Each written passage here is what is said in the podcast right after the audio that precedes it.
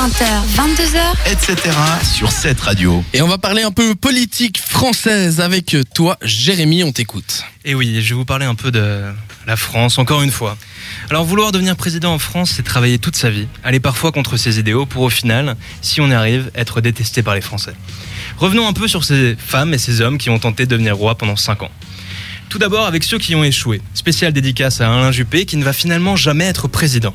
Le meilleur d'entre nous, comme disait Jacques Chirac, le meilleur en tout cas pour être jugé à la place d'un autre du moins.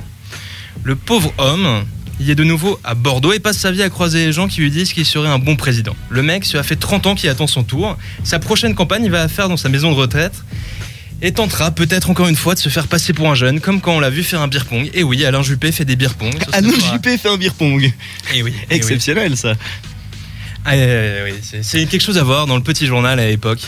Ouais, quand si tu veux voir un politicien en train d'essayer de se faire aimer des jeunes, tu faut regarder cette vidéo.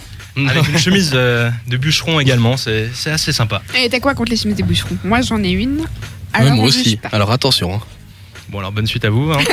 Euh, Je peux pas vous laisser dire ça, monsieur.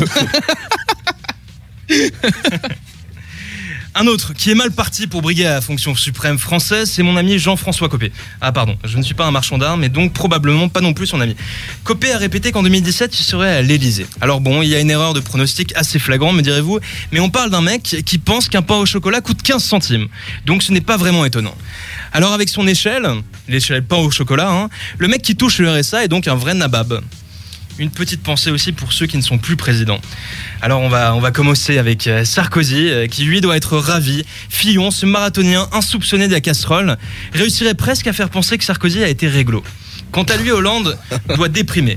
En effet, le chemin, euh, le schéma d'avoir un petit jeune, Macron, qu'il a embauché lui voir voler son job n'est pas évident. D'autant plus que François connaît la situation de la France. Pour trouver de l'emploi à son âge, c'est très difficile. Alors oui, il y a une rente d'ancien président, mais ce sont des broutilles. 10 000 euros, c'est juste assez pour payer un bon coiffeur. Ah, surtout Donc, sur une échelle euh, à 15 centimes le croissant. Ah, sur sur Le le pain au chocolat. pain au chocolat. Ouais, c'est sûr. Avec cette échelle-là, encore pire. Alors François, tu pourrais tenter les conférences et pourrait d'ailleurs s'intituler Devenir président pour les nuls. Je pense que ça pourrait avoir un certain succès. Je plaisante, mais sache que j'ai beaucoup d'affection pour toi. Oui, je te tutoie. Tout de même, tu as niqué pendant 5 ans les Français, je pense que je suis dans mon bon droit. Donc mon petit François, il va falloir se reconvertir. Même si tu as un casque, les Daft Punk ne voudront pas bosser avec toi. Bon, ne t'inquiète pas, tout n'est pas perdu. On dit de toi que tu es drôle en privé et ton quinquennat ressemblait à une grosse blague. Donc pourquoi pas ne pas essayer l'humour? Alors par contre, je t'en prie, ne fais pas de duo avec Jean-Marc Ayrault. Les, son- les Français sont déjà assez moroses. Pour gérer les finances de ton spectacle, je te déconseille également hein, de ne pas prendre un de tes anciens ministres de l'économie. On a vu ce que cela donnait durant ton mandat.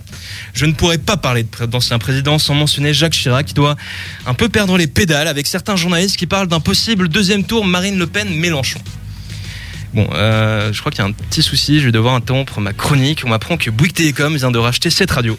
Alors, vraiment, je tiens à le dire le plus sincèrement possible. Monsieur Martin Bouygues, j'aime beaucoup ce que vous faites. J'aime beaucoup, beaucoup qui vous êtes. Je perds mes mots à cause de vous d'ailleurs. Et voilà, le parrain de votre parrain aussi, le fils de monsieur le magnifique, le grandiose Sarkozy, je, je l'adore aussi. hein, vraiment, je, je veux pas de problème. Laissez-moi tranquille. La vie est belle. Prenez soin de vous. Alors je vous rassure tous, hein, cette radio n'a pas été rachetée par Bouygues. Tu sais pas encore. Ça, je suis pas encore au courant. Envoyez vite moi, envoyez-moi vite la note, s'il vous plaît.